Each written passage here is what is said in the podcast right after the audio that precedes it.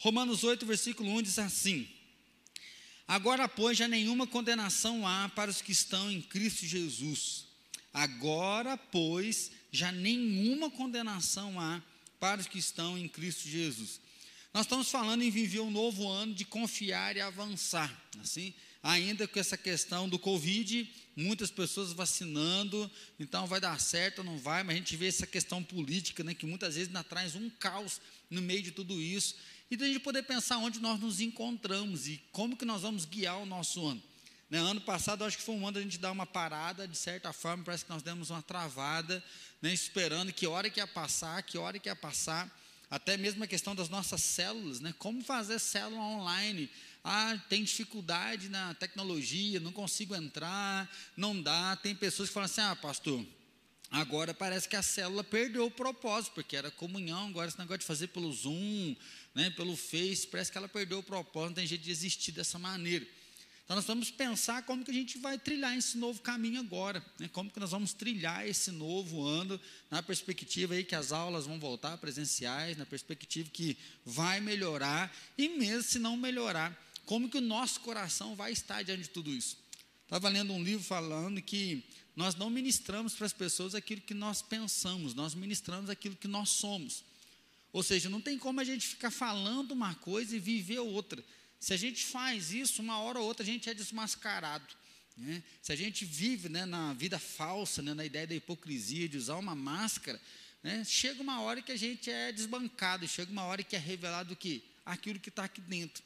E aí esse livro ele fala muito forte que Deus quer trabalhar o coração dos líderes porque o coração do líder trabalhado é isso que ele vai relevar, ele vai levar para o outro, ele vai abençoar e ministrar o coração do outro. Então, pensar como que a gente vai conduzir, seja o casamento, a relação com os filhos, o nosso ministério. Né? Nós queremos que Deus nos dê um ministério, Deus nos dê um dom, Deus nos dê um talento. Como que a gente vai conseguir abençoar a vida do outro? Então, na célula, você é líder de célula, você trabalha com os pré-adolescentes, não é assim? Você está cuidando de filhos, né, e abençoando. Como que a gente vai olhar para esse ministério que Deus colocou para nós, para a gente poder abençoar pessoas e tocar? E aí o capítulo 8 de Romanos, né, ele vale aí um estudo, só o capítulo 8, acho que dá para a gente ficar um mês inteiro estudando. Mas aqui a marca que eu queria deixar hoje é isso. Agora, pois, nenhuma condenação há para os que estão em Cristo Jesus. Se não há nenhuma condenação, nós estamos falando de salvação. Se não há condenação, nós estamos falando, olha, todo o peso do passado, toda a culpa que Satanás vem jogando sobre nós, ela já não existe mais. Então, assim, a igreja, nós vivemos no prisma da libertação. Nós vivemos no prisma de que nova vida, seja novos céus, nova terra, mas enquanto isso não vem, eis que nova criatura, nós somos nova criatura. Então já não há um peso, não há uma marra mais. Nós não precisamos ficar nos culpando e olhando para trás, nós podemos olhar para frente. E isso que Hebreus vai dizer. Ele fala, olha, livrando de todo embaraço, nós podemos correr agora. Livrando de todo embaraço, nós podemos seguir em frente. E se tem uma coisa que na psicologia a gente vê, é que muitas vezes as pessoas ficam amarradas pela culpa. Né? Nós sempre ficamos amarrados pela culpa. E aqui na igreja direto a gente encontra, ah, pastor, porque lá atrás eu errei, porque lá atrás eu fiz isso, e agora eu estou colhendo. Sim, pode ter acontecido alguma coisa lá atrás, você pode até estar tá colhendo algumas consequências, mas nós somos livres, nós somos livres para seguir em frente. Nós somos livres porque o Evangelho veio, e a boa nova do Evangelho é que Jesus pagou o preço do nosso pecado, Jesus morreu por nós. Então é nessa nova vida que nós podemos caminhar. Né? Não porque às vezes, ah, é porque eu não mereço. Sim, nós não merecemos, mas Ele mereceu por nós e nós podemos tomar posse disso. Então, igrejas que prevalecem. Como que nós podemos prevalecer como igreja? Como que nós podemos viver como igreja? E aí nós temos que pensar alguns benefícios. Primeiro, uma consciência limpa.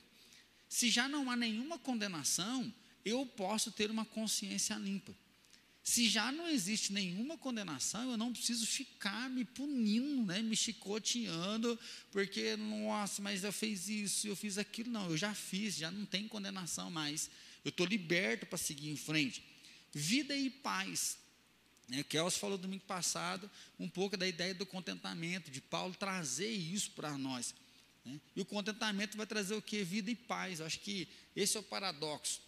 Nós queremos viver aí na quarta-feira, nós estamos falando muito forte sobre o Eclesiastes, né, o dia que a gente vai ser feliz, de preparar a felicidade. E aí, até agora, no segundo estudo, nós estamos vendo que ser feliz é a hoje. Ser feliz é agora. Olha que delícia, está fresquinho aqui no templo, né? Uma das desvantagens de você, às vezes, estar tá em casa é que você não está com ar-condicionado, que nós estamos.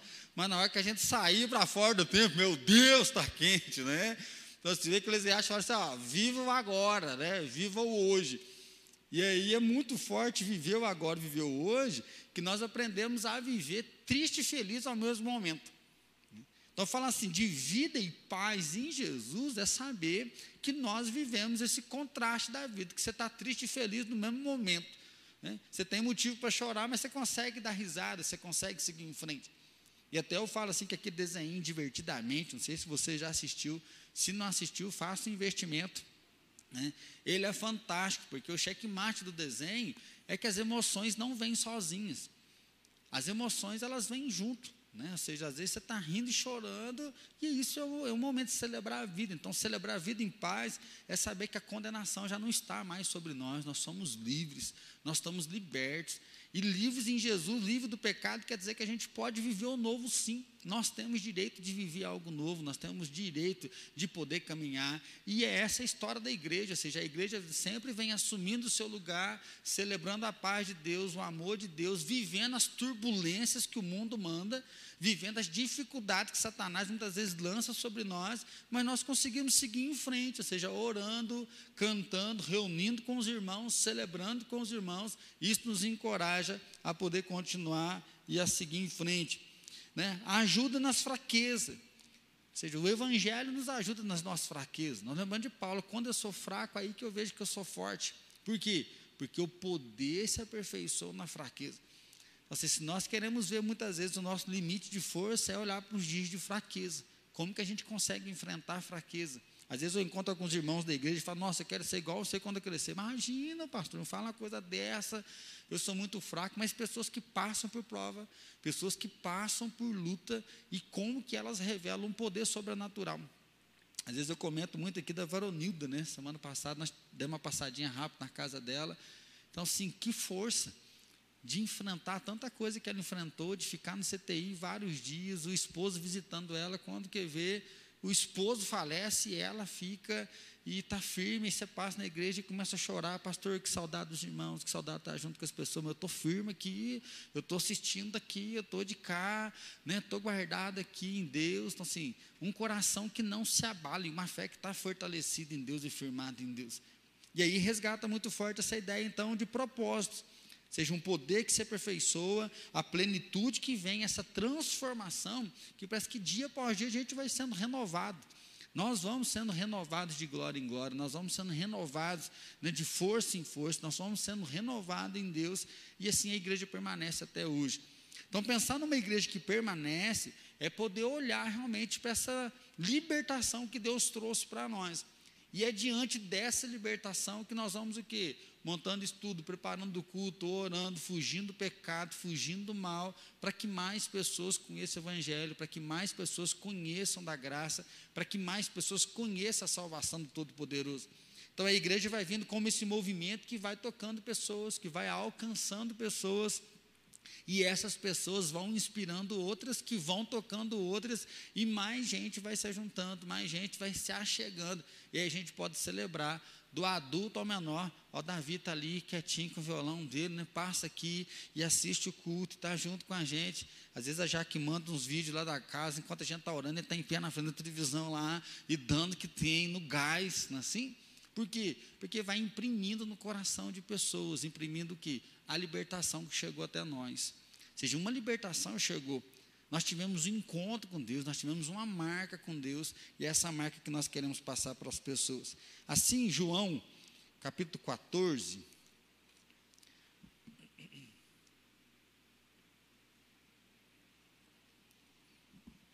João 14, versículo 12 ao 14.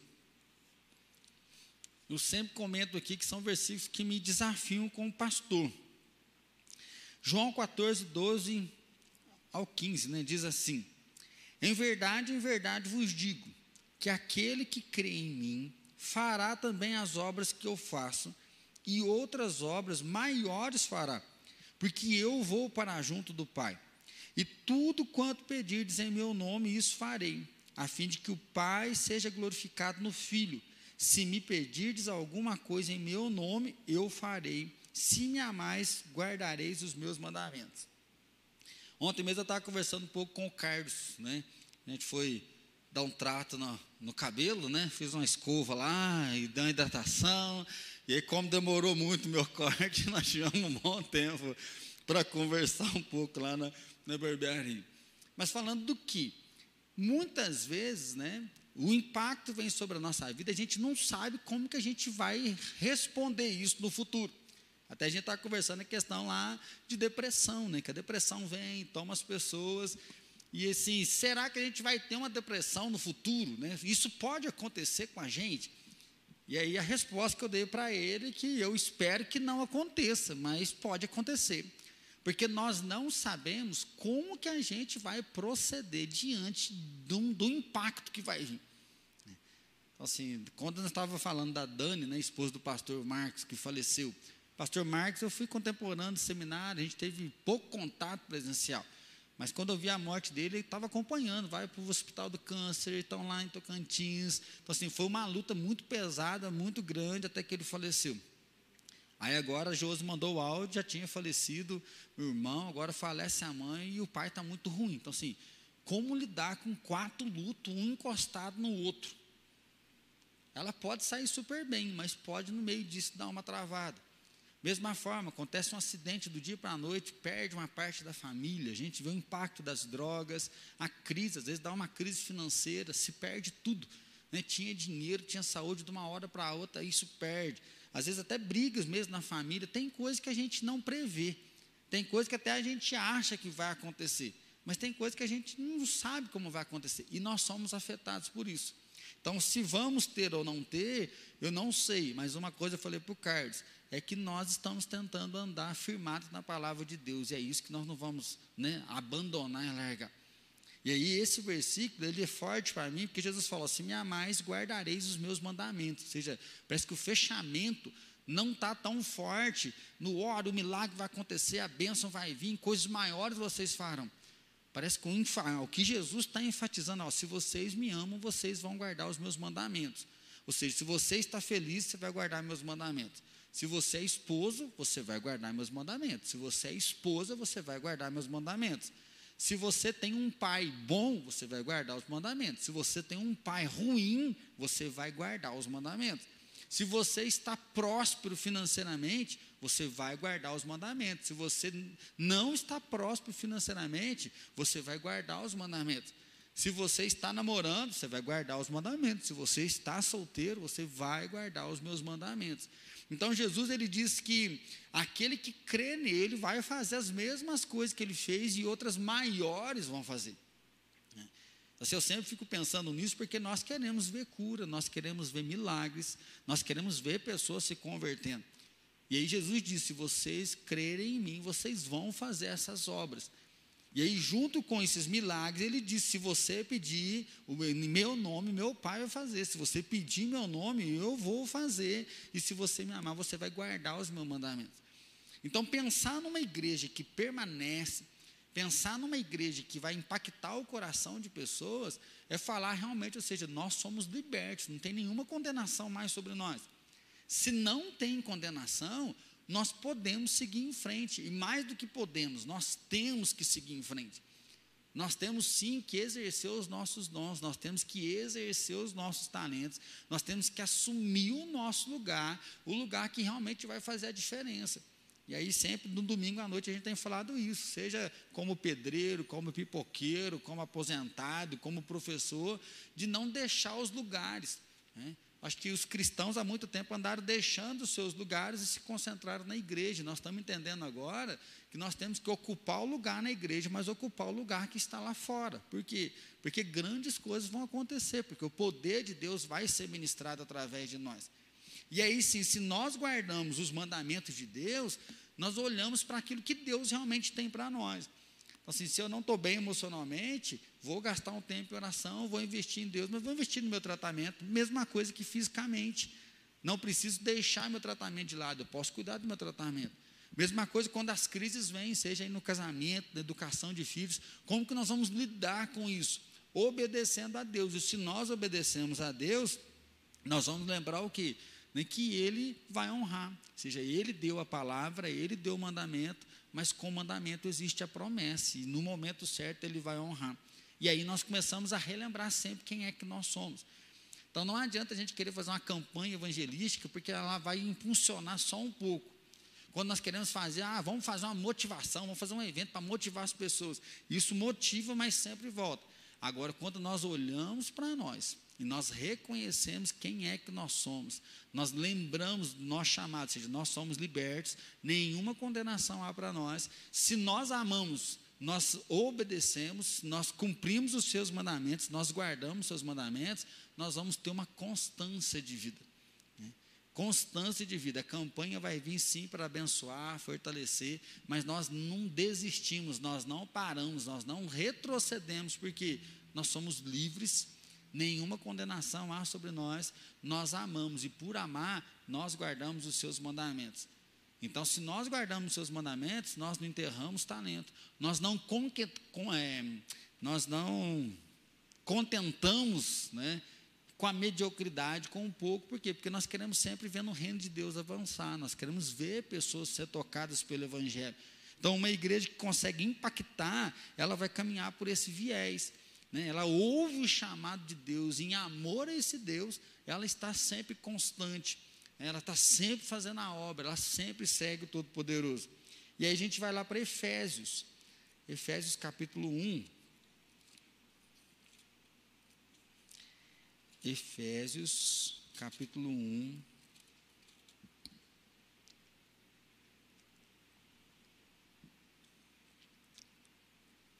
Efésios 1, do 3 ao 5. Bendito Deus e Pai de nosso Senhor Jesus Cristo que nos tem abençoado com toda a sorte de bênção espiritual nas regiões celestiais em Cristo, assim como nos escolheu nele antes da fundação do mundo, para sermos santos e irrepreensíveis perante ele e em amor, e nos predestinou para ele, para a adoção de filhos, por meio de Jesus Cristo, segundo o beneplácito da sua vontade esse versículo, ao mesmo momento que ele traz aí uma, uma briga muito grande, porque ele fala de predestinação, algumas pessoas dão um arrepio, né, dá uma, uma revolta, mas ele é forte dizer o que? Que Deus nos escolheu para Ele. Ou seja, Deus nos chamou para Ele. Ou seja, a vida da igreja, a minha vida, a sua vida, é uma vida para Ele. Então, assim, nós estamos fazendo um movimento para multiplicar células, né? Nós oramos para que Deus passe a pandemia, que a igreja cresça, a gente possa ir para um lugar maior. Então, assim, nós temos alvos visíveis que nós queremos. Mas todos os alvos visíveis, eles estão sendo alcançados, por quê? Porque nós estamos entendendo que Deus nos chamou para Ele. Então, é nele que nós estamos sendo chamados a viver a nossa vida fortalecida nele. E aí ele chamou para quê? Ser santos e irrepreensíveis em, em amor. Então não é uma vida aprisionada, não é uma vida forçada, não é uma vida amarrada, né? É uma vida que experimenta um relacionamento verdadeiro. E por experimentar esse relacionamento verdadeiro, há essa transformação diária. Há uma transformação né, não obrigatória, mas que acaba acontecendo nessa relação junto com Ele. Por quê? Porque Ele deu o amor, Ele deu a graça, e nesse amor nós vamos renovando. Renovando em que? Em santidade. Santidade, fugindo do pecado, fugindo da impureza, mas também abraçando aquilo que Deus colocou em nós, de levar a verdade, de levar o amor, de praticar as boas obras, da bondade, da fidelidade, da mansidão. O fruto do Espírito está repousando em nós. A santidade revela isso, revela que nós pertencemos a Deus. E isso nós vamos ver na nossa casa. Isso nós vamos perceber dentro do nosso próprio lar, as escolhas, a nossa postura, a nossa forma de viver, a nossa forma de lidar, como que nós vamos enfrentar. Como que nós vamos enfrentar as nossas crises? Essa semana nós estamos rindo muito lá da Alice, né? Nós temos tentado ajudar ela a detectar os sentimentos dela, as emoções dela, para ela poder ver o que, que ela vai fazer diante disso, né? E a Fran tem estudado muito essa ideia da educação positiva, que não adianta simplesmente dar uma ordem, brigar, mas enquanto a criança não descobre, aí vem até para nós como adultos, ou seja, eu estou com raiva, por isso que eu estou nervoso, então o que, que eu vou fazer com essa minha raiva? E teve um momento que ela gritou muito, depois que ela calmou, Ela falou: O que, que você sentiu? Ela falou assim: Mãe, eu estava com muita raiva. Falou: É, mas você gritou muito. Ela falou: Aham, sabe por que, eu gritei? Porque o meu coração estava assim. Né? Então, assim, por que, que eu gritei? Porque o coração estava. Então, assim, o que, que você faz quando o coração está. Então, assim, como ser santo e repreensível quando o coração está. Então, assim, para nós é bonitinho, mas para ela deve ter sido o pior dia da vida dela, né? E muitos outros virão. Só que sim, e para nós adultos, quando o teu coração está. Como ser santo e irrepreensível? Assim, falar de uma igreja que vai impactar, falar de uma igreja que vai tocar, é realmente observar isso. Ou seja, nós fomos escolhidos antes da fundação do mundo. Então, assim, um Deus que já olhou para nós antes que preparou esse tempo, que preparou essa época, para a gente poder deixar o nosso legado, para a gente poder deixar a nossa história, e principalmente para a gente poder viver a nossa vida. Eclesiastes deixa a gente um pouco pessimista, que Salomão fala, não adianta você fazer nada, porque ninguém vai lembrar de você assim que você morrer. Salomão está bem animado com esse negócio, fala, assim, a geração vai, a geração vem, você fez, meu filho, ó, não adianta querer você escrever um livro, deixar plantar uma árvore, porque ninguém vai saber que você plantou, ninguém vai saber que você vai escrever, mas aí é um convite que a perceber que nós estamos vivos, e isso impacta o coração das pessoas. Né? Nós deixamos uma relação que toca. E aí Paulo está dizendo que Deus nos escolheu antes da fundação do mundo para ser santo e irrepreensível. E eu acho que é isso que principalmente agora o mundo não está conseguindo lidar com isso. Nós estamos vendo as pessoas confusas, nós estamos vendo as pessoas sem nenhum fundamento, e aí a gente vê essa luta de ideologia, de classe, cada um defendendo o seu, um brigando, né? Estava vendo aí o Big Brother começou, e aí pedindo perdão até por ser hétero, né? por ser homem. Não, nós temos que pedir perdão pelo pecado, agora é, parece que pede perdão por existir. Então, assim, é muita confusão no meio de tudo isso. E Deus nos chama a ser santos e irrepreensíveis, ou seja, a ter uma vida firmada em Deus, da qual não vai haver repreensão. Por quê? Porque Ele nos predestinou para Ele, para a adoção de filhos. É muito forte a identidade que Paulo tem de filho. Porque Paulo não fala assim, Deus nos predestinou para ser apóstolo, predestinou para isso, para aquilo. Ele vai falar depois que Deus chamou, deu dom, deu talento. Mas ele fala, Deus nos predestinou para Ele nem para a adoção de filho. Então, assim, eu fui adotado por Deus, Deus me abraçou, a paternidade dele veio sobre mim, é nessa paternidade, então, que eu posso seguir em frente. É nessa paternidade que, tanto na alegria ou na tristeza, eu consigo celebrar a grandeza desse Deus, e aí sim ter uma vida diferenciada. Por quê? Porque eu amo os mandamentos dele, porque eu sirvo a ele em tudo aquilo que ele está sendo e em tudo aquilo que ele é. E aí, esse chamado, então, de poder viver tudo isso em em amor. E aí a grande marca da igreja, porque a igreja ela vai perseverando onde? Ela persevera no amor. Né? Por mais que fale, ah, pastor, mas na igreja tem um monte de divisão, tem briga, tem intriga, tem. Mas o nosso ponto de encontro é sempre no amor.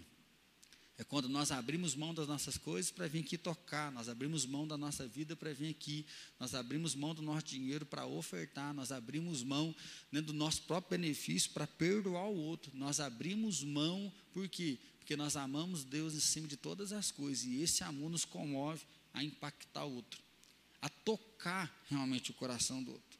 Aí vamos lá para Mateus 22. Mateus, capítulo número 22, versículo 37 ao 40. Mateus 22, Mateus 22, 37 ao 40. Respondeu-lhe Jesus: Amarás o Senhor teu Deus de todo o teu coração, de toda a tua alma e de todo o teu entendimento. Este é o grande e primeiro mandamento. O segundo, semelhante a este, é: Amarás o teu próximo como a ti mesmo. Destes dois mandamentos dependem toda a lei e os profetas. Assim, a identidade da igreja, a vida da igreja, vai vir realmente pensando nessa postura que para nós não é nova, porque a gente sempre escuta isso. Mas Jesus ele está sempre renovando. Jesus ele não fica inventando. Jesus ele sempre traz o básico, dizer, olha, nós vamos amar a Deus acima de todas as coisas. Então ama a Deus de todo o teu coração, de toda a tua alma, de todo o teu entendimento. Só que nós muitas vezes não conseguimos dar esse amor para Deus, corresponder a Deus com esse amor. E nós encontramos uma igreja que é manca, uma igreja que é falha. É, tinha uma pessoa mesmo que estava precisando de um aconselhamento de outra igreja, aí conversei com ela e falando para ela que ela deve apoiar o marido, deve apoiar a caminhada do projeto, mas ficar firme com Deus. Eu falei assim, olha, você é de outra igreja e nós somos daqui, mas nós aprendemos que nós somos irmãos, porque há um tempo atrás eu era um pastor bairrista. Há um tempo atrás eu era um pastor que é só nós mesmo e as igrejas, as outras é ruim, essa aqui é assim, aquela ali é assado. A tendência nossa era não, não misturar. A gente encontra às vezes com, aí chamava até de primo, dependendo da igreja, né? assim, não, não nem irmão nós é, né? E aí a gente, ah, batista para lá, estranhando para cá. Então, assim, como que é a nossa relação de achar que nós somos os únicos? E aí a tal ponto de não conseguir ter comunhão com essas pessoas, com outros irmãos. E fala assim, como que Deus começa a transformar o nosso coração de entender que existe um Senhor, um só Deus, um só batismo, uma só fé, uma só missão, nós estamos juntos no projeto. E aí sim, a gente agora consegue respeitar outras igrejas. Elas têm falha, nós também temos, mas nós conseguimos nos respeitar, nos amar realmente como irmão. Porque quando Jesus vai falar do próximo, ele fala, e o segundo, semelhante a este, é amo o teu próximo como a ti mesmo. Então, se ele fala para amar a Deus, né, com todo o coração, com todo o entendimento, com toda a nossa alma, e fala semelhantemente, você ama o teu próximo como a ti mesmo. Devia esse cuidado, e aí por isso que a igreja está muito pautada no amor, porque é na, é na relação de amar, não tem outro jeito. Então a igreja não é chamada a um ensino, a igreja não é chamada a uma ação social, a igreja é chamada a um amor. E por amar, a igreja ensina, por amar, a igreja faz ação social, por amar, todas as outras coisas vão sendo ligadas. Né? E aí o pastor Bill Raibos, né, acho que com muita excelência, ele falou: a igreja ela é a esperança do mundo. Né? Então, eu acho que essa frase está difícil de cair. Por quê? Por que, que a igreja é a esperança? Porque ela traz o evangelho, ela traz a salvação, ela traz o anúncio do Cristo.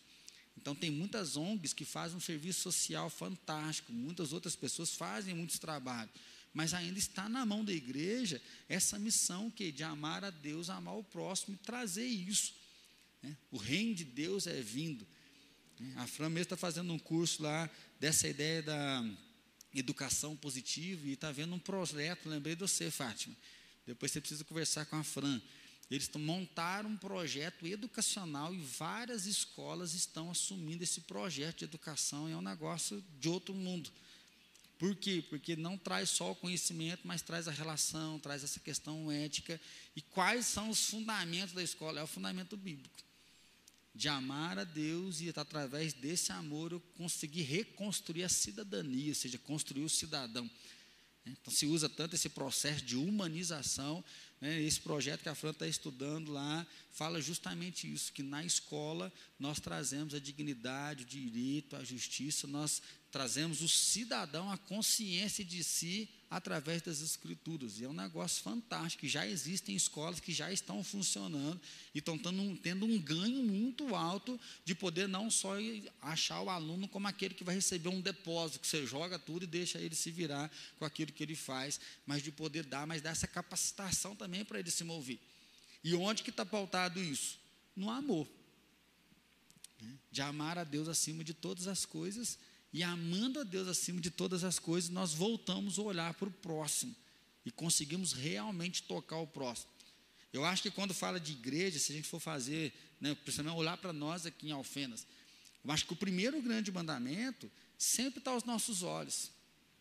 A gente está sempre louvando a Deus, orando, colocando a nossa vida, tentando ser santo, tentando ser irrepreensível, e a gente se reconcilia, a gente pede perdão, a gente está apaixonado, vibrando, trabalhando, a gente dá uma afastada, mas um pouquinho a gente volta de novo. Mas quando fala do segundo mandamento, esse aqui nós estamos barrados ainda. Eu acho que a célula está começando a ajudar a gente a viver mais para o outro. Porque aí você está sempre lembrando do irmão, tocando, abençoando, ministrando. Mas sim, o nosso amor ainda está muito inibido, o nosso toque com o outro está muito inibido. Então, nós temos que ligar esse grande mandamento ao Mateus 28, que nós já estudamos esse dia para trás. Mateus 28. Versículo 16.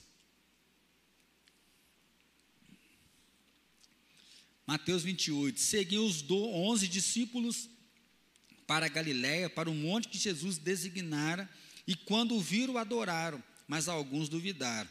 Jesus, aproximando-se, falou-lhes, dizendo: Toda autoridade me foi dada no céu e na terra. Ide, portanto, fazei discípulos de todas as nações, batizando-os em nome do Pai, do Filho e do Espírito Santo, ensinando-os a guardar todas as coisas que vos tenho ordenado. E eis que estou convosco todos os dias até a consumação do século. Então, diante do grande amor de Deus, nós vamos para onde? Para a grande comissão. E a grande comissão é o desafio de entender que Jesus tem toda a autoridade, Jesus tem todo o poder, e na autoridade dele nós somos enviados. Enviados ao que? A fazer discípulos. E é essa a grande pegada da célula. Porque na célula nós temos um vício de igreja antiga de querer encher a nossa igreja. Nós temos que evangelizar, evangelizar, evangelizar, evangelizar, vamos evangelizar, evangelizar, evangelizar, evangelizar, como se a grande comissão fosse ir de evangelizar todos os povos. Né? Então, assim, nós fomos ensinados a evangelizar quatro leis espirituais. Você passa um videozinho, né? o mundo está em pecado, o pecado gera morte. Jesus veio trazer salvação. Se você entregar a vida de Jesus, você vai ser salvo. A pessoa entrega e você, glória a Deus, essa pessoa foi salva. Eu estava lendo um livro que diz assim, até postei no grupo da supervisão. Né? Em 20 minutos você evangeliza. Em 20 minutos, às vezes até menos, uma pessoa entrega a vida dela para Jesus. E isso nós vimos lá no impacto do Carnal Fênix. De madrugada, você falava do Evangelho, algumas pessoas entregavam a vida de Jesus lá. E lá mesmo recebia oração, aceitava oração no meio da rua, lá no trevo, né, o bicho pegando lá. E pessoas, posso orar? Pode. Então, assim, às vezes o crente ficava com vergonha de orar, mas o outro lá que estava com a latinha de cerveja, pode orar, eu estou precisando demais dessa oração, fala para mim ir. Nem eu não tinha vergonha de receber oração. Só que o autor do livro fala assim que nós gastamos mais de 20 semanas para fazer um discípulo. E aí, onde que está a nossa, nossa dificuldade? Para falar de Jesus, né, alguns ainda têm muita dificuldade, mas falar é mais rápido. E aí faz um cultão e a pessoa aceita Jesus. Agora, discipular tem que ter amor. Porque o discipulado vai ter que andar junto, o discipulado vai ter que ter os momentos de estresse, de exortação, o momento de comer junto. Né? E o grande sucesso que a gente vê na célula é o discipulado. Eu falo sempre nas reuniões, quando vem outros pastores querendo aprender, eu falo assim: a célula para mim, ela se resume em duas, duas palavras: amor e trabalho. Ou seja, para envolver com a célula, você tem que amar. Amar a Deus é amar o próximo. Não tem como alguém falar assim: eu estou na célula né, e não ama.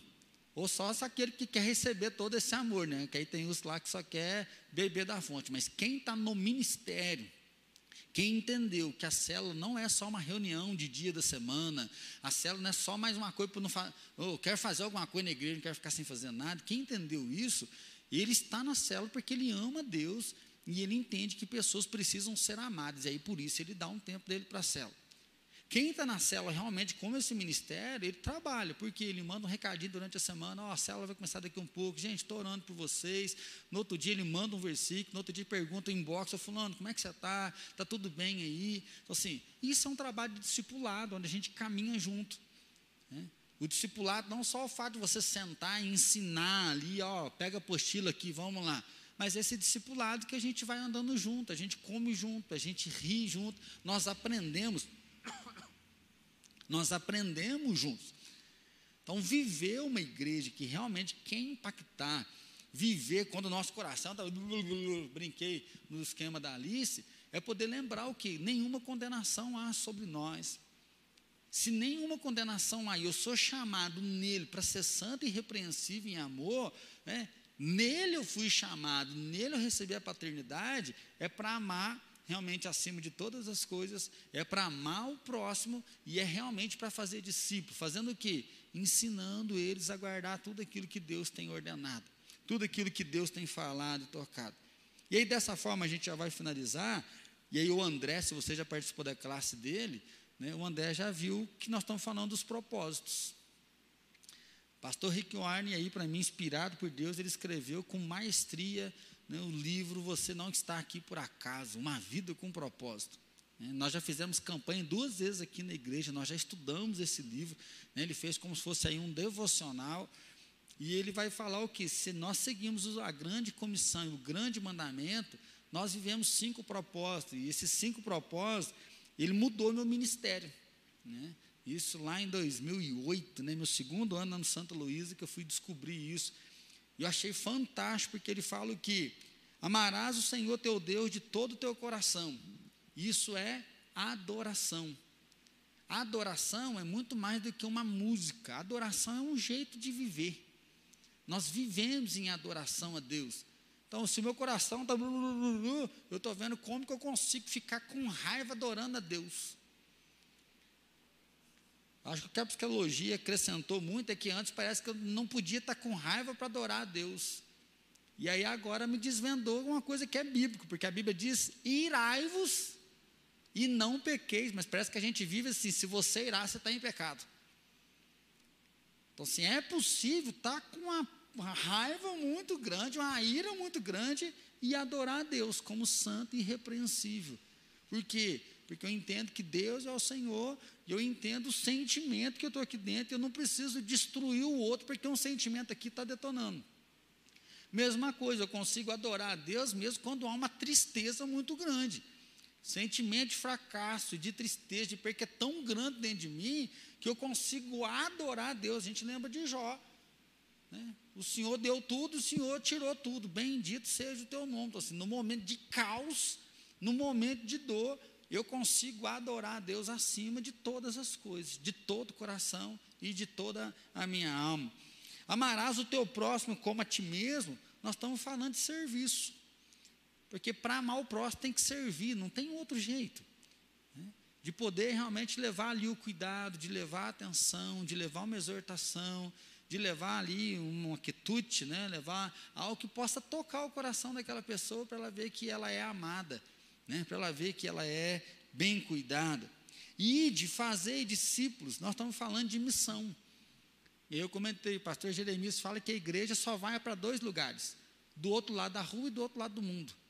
Né, então, assim, ir fazer discípulos é o quê? Do outro lado da rua e do outro lado do mundo. Então, é uma missão local, que acontece aqui no nosso trabalho, na nossa rua, junto com os nossos. E existe uma missão que é internacional, que expande barreiras que expande fronteiras, é assim, que vai lá para a Turquia, que vai para a África, que vai para o Nordeste brasileiro, que vai alcançar o índio, que vai alcançar o turco, o muçulmano, que vai alcançar pessoas em todos os lugares. Batizando-os, isso é comunhão. Eu acho que a nossa igreja está começando a aprender isso, né? Que batismo é muito mais do que o agora a nossa igreja aumentou. Então, esse batismo é dia de festa, dia de festa porque porque mais pessoas foram libertas da condenação. Por isso que a gente estoura a bexiga, a gente pega os apitos, pega as cornetas, a gente vem abraçar, né? embora esse ano foi esquisito, né? Finalzinho do ano a gente fez o batismo aqui, a gente só fez um pouquinho de barulho. Mas assim, nós queremos fazer uma festa no dia do batismo para celebrar, ó, oh, a família cresceu. Então, assim, agora tem um que já é mais quieto, o outro é mais falante um é mais dado, outro é menos dado, assim, é a celebração da diversidade. Celebração porque chega um que é mais chato, o outro fala mais, assim, cada um de um jeito e todos juntos, num só batismo, fazendo o quê? Celebrando a Deus e exaltando o Senhor. É? Todos juntos fazendo o quê? Louvando a Deus. E aí sim a gente poder perceber que batismo é muito mais né, realmente do que, porque o batismo é o nascimento de Jesus e que nos torna iguais. E aí sim, por último, ensinando-os a observar todas as coisas. Isso é discipulado. Então nós vamos ensinar essas pessoas a guardar tudo aquilo que o Senhor Jesus deixou. Só que na igreja nós invertinha invertido, agora nós estamos voltando de novo à forma bíblica, né? Parece que nós tínhamos que ensinar a pessoa tudo E aí, se ela mostrou que ela guardou, a gente batizava, né? Para quem é mais antigo. E, então, fulano vai batizar? Né? Várias vezes eu já escutei isso, até mesmo lá em Machado. Pastor fulano vai batizar? Eu falei, vai. A Bíblia diz que nós vamos pregar, ela vai converter, batize elas e ensine elas a guardar. Então, agora ela vai começar a caminhar com Jesus assim, um sinal visível que ela se tornou um cristão. Agora ela, nós vamos ensinar ela a mudança de vida que vai acontecer, por quê? Porque Jesus entrou no coração dela. Jesus entrou na vida dela. Então aí nós falamos da comunhão, do discipulado, do evangelismo, do serviço e da adoração. Cinco propósitos. E para mim, uma das maiores inspirações que o pastor Rick Warren teve é que ele diz que uma igreja saudável uma igreja que vai produzir impacto no coração das pessoas, e aí quando eu falo igreja, eu estou falando de você e não da IPI do Brasil, é que cada pessoa, cada membro vai ter 20% desses propósitos no seu coração. Porque a tendência nossa é falar assim: a galera do louvor é a galera da adoração. Quem tem facilidade para ir na rua e pregar é a galera da evangelização. Quem é bom em dar aula e que é mestre é a galera do discipulado. Aqueles que são mais humildes e falam com todo mundo é a galera do serviço, que vai servir uma alimentação, vai limpar, vai arrumar a cadeira. Então, se assim, nós dividimos setores. Se eu sou da adoração, eu não carrego uma cadeira porque eu sou da adoração. Né? Não, se eu sou do discipulado, esse povo só quer cantar e não quer ensinar. É nós que estamos tá na labuta ensinando e batalhando. E Rick Warren fala assim: uma igreja que não tem os cinco propósitos, ela não é saudável. E aí ele fala: olha, todo crente tem que adorar, todo crente tem que evangelizar, todo crente tem que discipular, todo crente tem que servir, e todo crente tem que participar da comunhão.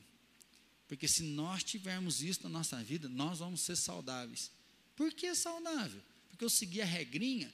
Não porque eu amo a Deus acima de todas as coisas, porque eu amo o próximo como a mim mesmo, porque eu vou, eu prego o Evangelho, eu ensino eles a guardar, eu batizo eles, porque eu obedeço o grande mandamento e eu pratico a grande comissão. Então eu queria, meu irmão, convidar você hoje a ser uma igreja que traz um impacto, relembrar dos fundamentos, e ver que no fundamento não existe nada de novo, mas o fundamento nos faz viver o novo. O fundamento não existe nada de novo, porque grande comissão e grande mandamento. Mas quando nós olhamos para isso e obedecemos isso, nós vivemos o novo. Nós vivemos um novo tempo de Deus, nós vivemos um novo momento de Deus. O nosso dom, ele é lapidado, o nosso dom ele é acrescentado, nós aprendemos mais, nós aperfeiçoamos mais o nosso dom. Nas nossas relações, nós vamos conhecendo um pouco mais das pessoas, nós aprendemos mais das pessoas, nós fazemos novos amigos. Estava brincando com a Fran, né? O pastor Platini foi embora, e aí 12 dias de oração no violãozinho. Falei, gente, quem alguém pode vir? O Felipe falou, pastor, eu vou. Eu não tinha tanto contato com o Felipe, mas foi 12 dias, todo dia nós estávamos aqui brincando um com o outro, aprendendo com o outro. Então, assim, para mim, eu fiquei mais próximo do Felipe. E vi que agora ele já sabe um tanto de música nova que nós ensinamos ele, colocamos ele no fogo. Então, assim, ó, nos 12 dias de oração, eu aprendi que o Felipe é pau para toda obra. Porque tem gente que fala, ah, vou tocar, ah, mas essa aí agora não. Tem gente que insegura. Felipe, não, daí, peraí, faltando cinco minutos para o negócio começar, já puxava a internet aqui, escutava e vamos que vamos. Então, assim, o dia que eu precisar do negócio, na fogueira, eu sei que eu posso jogar o Felipe tranquilinho, que vai sair ó, de boa na fogueira. Né? Que ele não é uma pessoa que é sistemática no último. Então, isso é o que? Isso é comunhão. Porque a gente serviu junto. Nós estávamos juntos, a gente vai aprendendo. E o Felipe também aprendeu que tem que tomar cuidado comigo, que eu vou jogar umas furadas da hora para outra, né? Então a gente vai se conhecendo, por quê? Porque nós estamos juntos. Então, meu irmão, já nenhuma condenação há para aqueles que estão em Cristo Jesus. Que você tenha um ano novo, né? um ano renovado, um ano inspirado. Tem momentos que teu coração vai ficar turbulento, mas lembre que Deus te chamou para ser santo e repreensível em amor, e nele nós podemos viver né, os nossos temperamentos transformados. Nele nós podemos viver o melhor daquilo que Deus nos chamou para viver, honrando e glorificando o nome dele e vendo as pessoas dando glórias ao nome, porque quando a gente honra Deus, pessoas vão conhecer a glória e a majestade do Todo-Poderoso. Amém? Vamos curvar a nossa cabeça então? Queria que você orasse para a sua célula. Nós vamos retomar agora em fevereiro. Lembra aí das pessoas que participam da sua célula. Se você é um líder, peça para Deus te dar um ânimo renovado. Deus te dá alegria no cuidado. Se você está vivendo um momento meio conturbado, peça para Deus te dar saúde emocional, te dar coragem para crer na palavra dEle, praticar a palavra dEle. Pede para Deus te dar um novo ânimo. Senhor, nós queremos agradecer porque nenhuma condenação há sobre nós. Jesus Cristo veio e pagou a conta. Nós não precisamos carregar mais uma culpa do passado, mas nós temos o privilégio, a oportunidade de viver o novo, de construir o novo, de experimentar o novo, porque nós somos novas criaturas em Ti. Ó Deus, nós não queremos ter uma vida de fracasso, Pai, um ministério que está parado, que não consegue ter perspectiva do futuro, porque no Senhor nós renovamos, no Senhor nós caminhamos, no Senhor nós somos inspirados. E assim eu quero clamar agora por cada líder de célula, por cada irmão que está participando de uma célula. Nós queremos ser uma igreja de impacto, uma igreja que ama realmente o Senhor, uma igreja que ama o próximo, uma igreja que sabe partilhar o pão, uma igreja que sabe caminhar junto, uma igreja onde um ajuda o outro, Pai, em todas as esferas, que um possa estender o braço, o abraço para o outro, Pai, nós queremos aprender a ter constância na tua palavra, que seja um ano de confiar e avançar, seja um ano mesmo de batalhar no Senhor, sabendo que em ti todas as coisas já foram conquistadas, que o Senhor nos chamou para viver nesse amor renovado e inspirado. Assim, Deus, abençoe cada um de nós. Pai, nesse tempo ainda de pandemia, nos ensina a viver, o que, que nós devemos fazer, como nós devemos fazer, são novas maneiras de agir, novas maneiras de fazer, mas nós queremos continuar fazendo para a honra e glória do Teu nome. Deus, nós queremos mostrar o nosso amor ao Senhor, declarando na nossa vida que nós guardamos os Teus mandamentos. Dessa forma, Pai, recebe cada um de nós e nos dá o privilégio de ver frutos vendo pessoas nascer de novo, ver pessoas sendo batizadas, vendo pessoas ser discipuladas, pessoas mudando de vida. Pai, nós queremos muito isso no nosso coração de uma forma especial, traz aqueles que de alguma maneira ouviram o teu evangelho aqui na nossa igreja, principalmente os pré-adolescentes, Pai, que quando parou a célula presencial, tantos não conseguiram permanecer. Senhor, nós sabemos que muitas sementes já foram lançadas que esse ano o Senhor possa mesmo trazer vida a essas sementes, que essas sementes possam florescer, que novas pessoas possam chegar e que o teu reino continue ganhando pessoas para a glória do teu santo nome. E ó Deus, dá agora também um domingo de paz, um domingo de descanso, um domingo de renovo. Senhor, traz sonhos no nosso coração, traz visão renovada sobre a nossa vida. Abençoe com a tua mão forte, mão poderosa e prepara o nosso coração já para o culto de hoje à noite, que o teu Espírito Santo já venha quebrantando o nosso nosso coração para ouvir a tua voz e que o teu poder seja derramado sobre as nossas vidas. E assim, Deus, nós oramos em nome de Jesus. Amém, Senhor.